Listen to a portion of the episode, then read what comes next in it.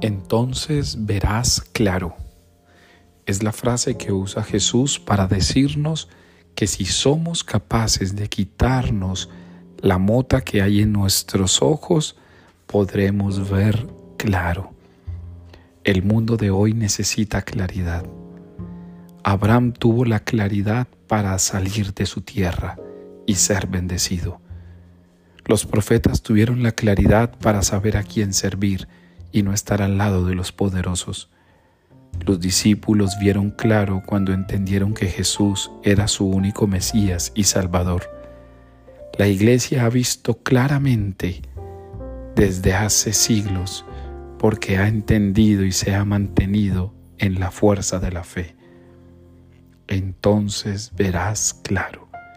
Es la promesa que te hace Jesús hoy en tu vida. Quítate entonces aquellas cosas que estorban Quítate aquello que entorpece el corazón. Quítate aquello que te entorpece la vida para caminar, para que veas claro, para que veas dentro de ti, para que viajes hacia adentro y dejes de ver hacia afuera. Y si vas a ver hacia afuera, que sea con la fuerza de Jesucristo. Veamos claro hoy. Pidamos esa claridad en nuestra vida cuando estemos confundidos.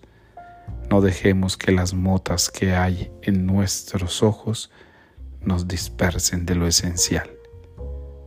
Levántate a ver con claridad, porque Jesús quiere que a la primera persona que juzgues sea a ti mismo. Juzgándote te verás para que no juzgues a los demás.